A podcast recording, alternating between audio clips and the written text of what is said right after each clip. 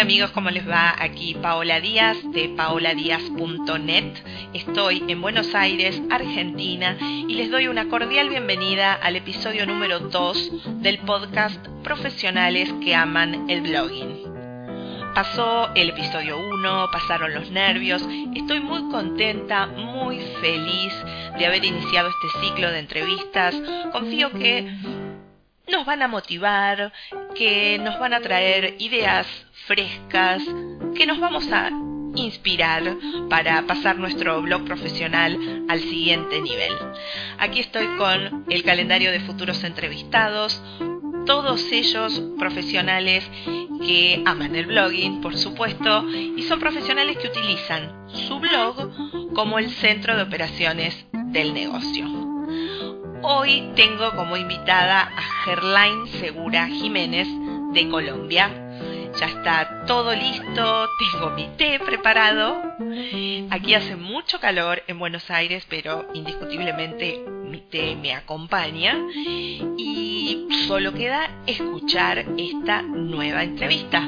Le pido que me acompañe, por favor. ¿Empezamos?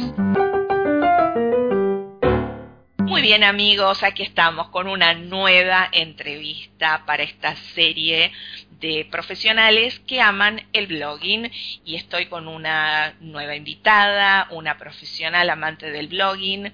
Ella es Gerlain Segura Jiménez, que es de Colombia.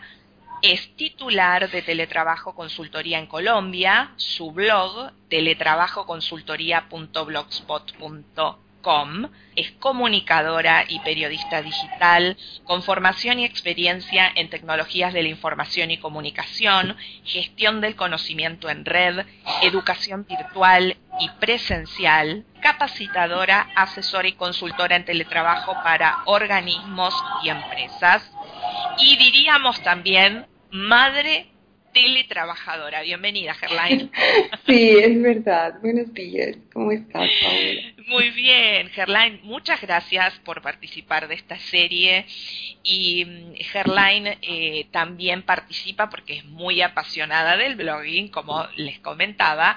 Participa de, es una de las fundadoras del proyecto ciberperiodistas.com.co. ¿Qué te parece si empezamos, vamos directo al hueso de la entrevista? ¿Cuándo, si te recordás, cuándo y por qué creaste tu blog profesional? Bueno, varias personas me habían recomendado que tuviera un blog porque yo siempre andaba hablando sobre teletrabajo y publicaba algunos artículos o compartía algunas anotaciones por correo electrónico. Y a pesar de que yo estoy involucrada con el mundo digital, pues no te había prestado con mucha atención. Yo creo que eh, hay veces uno como profesional de alguna área de conocimiento eh, subestima su saber, entonces eh, pues me parecía a veces como pretencioso tener un, sitio web donde publicar todo, como mírenme, léanme, pero en vista de que mucha gente me empezó a preguntar, cuéntame, cómo empiezo a teletrabajar, qué es el teletrabajo, dónde busco teletrabajo, entonces vi que, que, un blog era de utilidad porque entonces yo no iba a tener que estar reenviando información que había escrito, sino que también eh, yo, yo podía tener un blog eh, donde podía direccionar a las personas a ese tipo de, de información. Entonces fue básicamente eso, eh, que, que, dije, bueno, vamos a, a incorporarlo y empecemos a, a poner allí todo lo que ya se ha hecho y también a actualizarlo y estar escribiendo eh, nuevos eh, posts eh, que tengan que ver con el tema y que le pueda ser de utilidad a las personas. Mira, sobre lo que vos decís en, en esto de, ay, no puedo ser tan pretencioso o tan pretenciosa que la gente me lea, es algo que, que creo que pasa por la cabeza de todos los profesionales, ¿no? Porque uno dice, a mí me encanta lo que, no sé, mi trabajo, me encanta lo que hago, me apasiona, pero de ahí, que, no, la gente estará interesada en lo que escribo.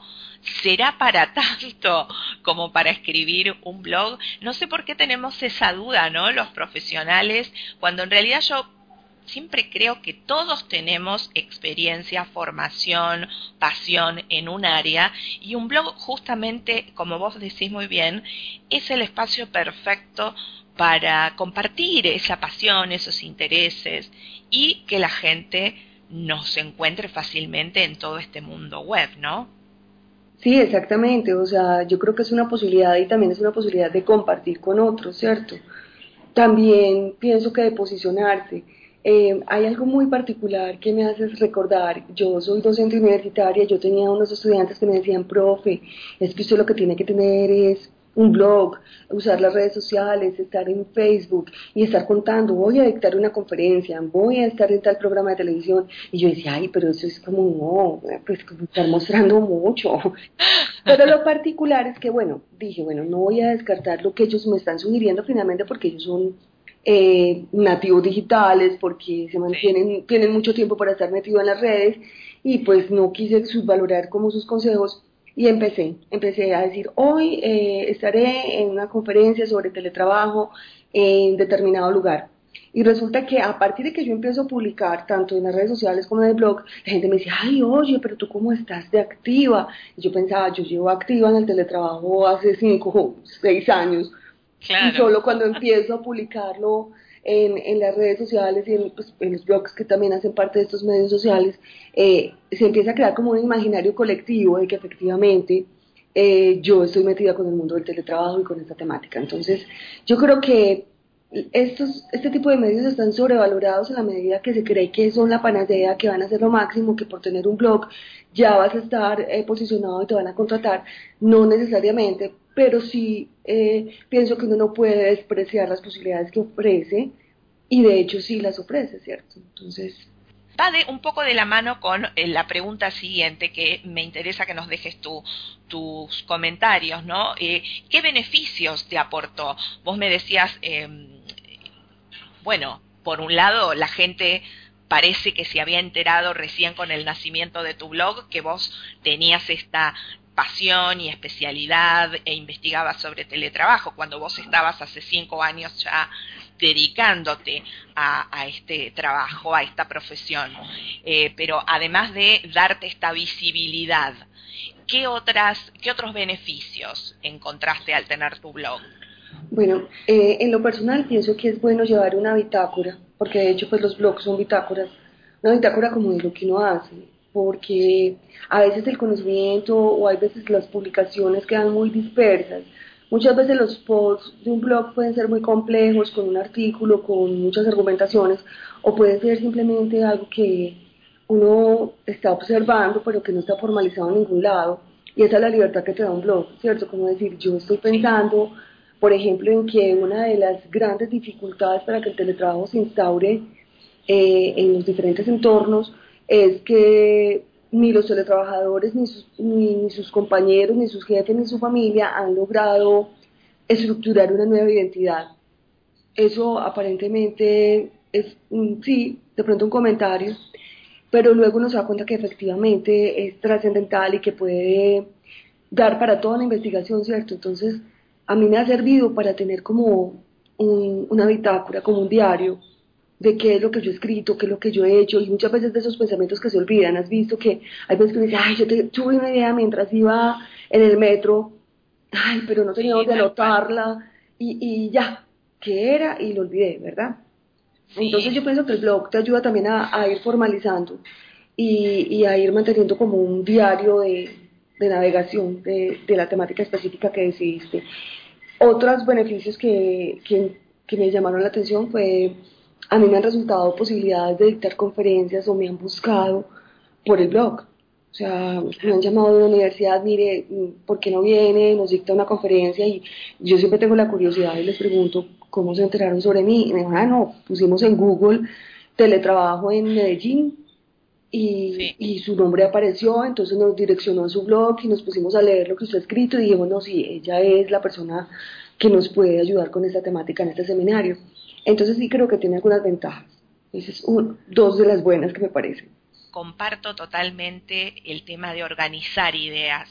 Eh, a mí también te digo, me gusta tener, como muchos creo, ¿no? Distintas libretitas o anotadores, diferentes cuadernos. Eh, con los años igual trato, te digo que voy teniendo menos porque trato de ir simplificando, ¿no? Con todo, tanto papel, tanta idea, pero es cierto que el tener un blog, sobre todo un blog donde nosotros redactamos nuestro contenido, porque por supuesto hay distintos tipos de blogs donde la gente también puede participar, puede enviar sus aportes, pero cuando nosotros generamos nuestro propio contenido, que es lo que mm, realmente nos muestra como profesionales, porque muestra lo que sabemos o lo que nos interesa o lo que queremos aprender, nos ayuda a organizar todas estas ideas, ¿no? Como dice Gerline, que por ahí tiene una idea, me imagino le contamos una, no sé, como el backstage, Gerline, de esta entrevista a la gente. Un poco, un poco. Bueno, Gerline tiene hoy, estamos grabando, es un sábado, es madre teletrabajadora, tiene una jornada muy agitada, eh, desde muy temprano ha iniciado y seguimos tempranito aquí. Eh, imagínense lo que es la cabeza de esa madre teletrabajadora con las ideas, Gerline. Sí, sí. Eh, y, bueno, creo que, el, hecho de tener un blog también nos ayuda a ir hilvanando todas estas ideas e ir generando em, incluso mm, como nuevos proyectos y, la visibilidad, otra vez sale el tema de la visibilidad, ¿no? Donde eh, Gerline, por cierto, está excelentemente ubicada en Google y esto, amigos, es muy importante porque a medida que vamos escribiendo en nuestro blog utilizando estas palabras que nos representan como profesionales, en el caso de, de por supuesto, el teletrabajo y su ciudad, Medellín, eh, nos vamos ubicando cada vez más y la verdad que es un excelente trabajo el, que hiciste con tu blog. Este es un trabajo que vos haces de manera estratégica o, ha surgido, eh, digamos, informalmente. Bueno, cuando empecé a trabajar el tema, pues, yo soy periodista digital y en el tema del periodismo digital se habla de las etiquetas, las palabras claves, del tipo de contenidos que se tienen que publicar en estas plataformas virtuales. Y entonces, pues de las primeras cosas que empecé a hacer cuando eh, empecé a poner los posts, eh, fue siempre poner palabras claves. O sea, leyendo un poco sobre el tema, a veces dicen que no, que no demasiadas para que no se disperse el contenido. Sin embargo, yo sí creo que, y tú me haces caer en cuenta, Paola, porque pues no lo había pensado tanto, que poner siempre teletrabajo Medellín y Airline eh, ha contribuido, ha contribuido para que los buscadores, pues eh, esos robots eh, puedan como asociar eh, mi nombre y el teletrabajo y mi ciudad y que cuando la gente busque en Google encuentre más fácilmente mi, mi sitio, pues mi, mi blog. sí, fue más desde algo intuitivo desde el periodismo digital, que era siempre hay que usar etiquetas. Antes se decía que había que usar muchas, ahora estuve leyendo que pocas, pero muy concretas. Sí. Y, y sí pienso que contribuye. Solo que no era tan consciente de eso, tú me haces más consciente de eso. Em, y veo que has trabajado en distintas plataformas de, de blogging. ¿Cuál es tu plataforma favorita para crear un blog profesional? Yo trabajo con Blogspot. Me parece muy intuitivo, muy, eh, muy amigable. Eh, hay cosas que no me gustan de la presentación de la información. Mm, me gustaría más que el histórico fuera más eh, fácil de visualizar. Sin embargo, pienso que es una plataforma muy amigable, que una vez tú aprendes a identificar las herramientas para publicar los diferentes formatos, es muy fácil de, administrar. Y pues alguna vez lo intenté con WordPress y no, no me sentí tan cómoda, eh, aunque hay personas pues que se sienten muy cómodas con la plataforma y dicen que la ventaja que tiene es que permite un diseño más dinámico. Yo creo que Blogger, eh, pues que es el blogger, el de Blogspot, pues Blogger ha, ha mejorado mucho las, eh, el diseño, la forma de presentar, sin embargo creo que con el histórico tiene todavía algunas dificultades. A mí me gustaría más poder acceder a un histórico con más facilidad. Y te lo digo porque muchas veces cuando alguien me pregunta sobre algún tema, yo digo, yo tengo esto en el blog y me voy a buscarlo y, y tengo que dar clic y clic y clic hasta que encuentro la, la, nota que había escrito. Entonces pienso que, que ahí sería pues como la falla. Sin embargo, pienso que es una plataforma muy amigable, que es gratuita, que me permite incluir eh, muchos formatos. Yo puedo incluir audio, video, eh, multimedia, fotografías, entonces pues creo que, que sí, que es bueno. Perfecto. Eh, bueno, Gerlain, vos sabés que esta pregunta, la de la plataforma favorita, puede generar, eh, puede traer cola, como se dice, puede generar debate, porque mm, yo creo que vos sabés que mi corazón está en WordPress. Pero bueno, también, como le decía a Vanessa, la eh, profesional, si no escucharon amigos la entrevista, eh, por favor, también les recomiendo esa entrevista anterior, Vanessa Santano Zampayo, eh, que le decía, esta es una casa de puertas abiertas, Gerlain, por supuesto que es de puertas abiertas, y vos sabés que también me gusta esto de las ideas discutibles, y no son discutibles si no hay distintas opiniones es mucho más divertido siempre y es verdad, eh, tenemos Blogger, tenemos WordPress, ¿viste? Son como las vedettes, eh, pero hay más plataformas y desde ya quiero conocer profesionales que utilicen otras plataformas. ¿Cuál sería ese, ese tip de oro, esa, ese consejo destacado que le darías a un profesional que tiene su blog? Pero quiere dar como un pasito más, ¿no? Como que quiere superarse. ¿Cuál sería ese consejo? Bueno, yo creo que eh, sin convertirse pues como en un lenguaje muy aburrido, muy técnico, pero tampoco demasiado informal. O sea, un lenguaje muy cercano, un lenguaje que las personas puedan comprender exactamente lo que uno pretende comunicar eh, sin caer en, en ser demasiado informales que, que raye en, superficial, pero no tan complejo, no tan complejo como para, para que se haga aburrido, ¿cierto? Yo pienso que eso tiene que ver con el tono de la redacción. Otro consejo es actualizarlo con una frecuencia. Eh, pues todos sabemos que cuando uno entra a un sitio web y, y no han actualizado, ya uno no quiere volver a ir. Así luego alguien actualice de nuevo, ya uno le perdió la confianza.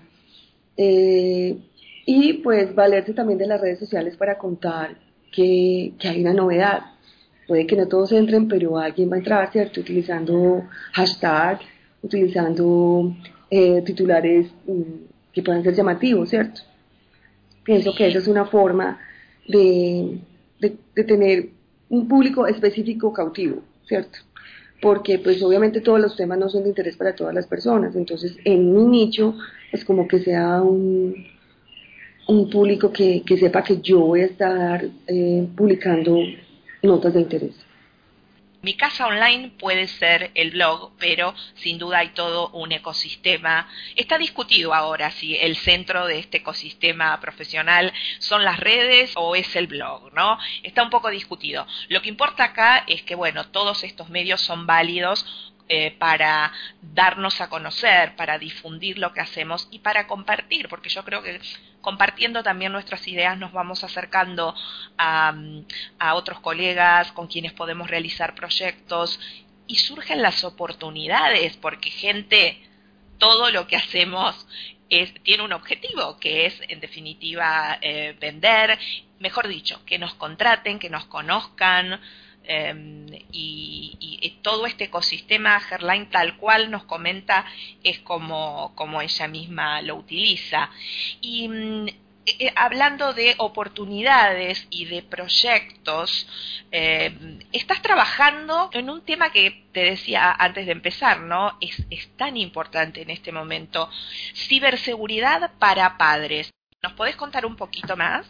Sí, bueno, yo pienso que uno trabaja, escribe y produce desde lo, desde lo que es, desde sus intereses.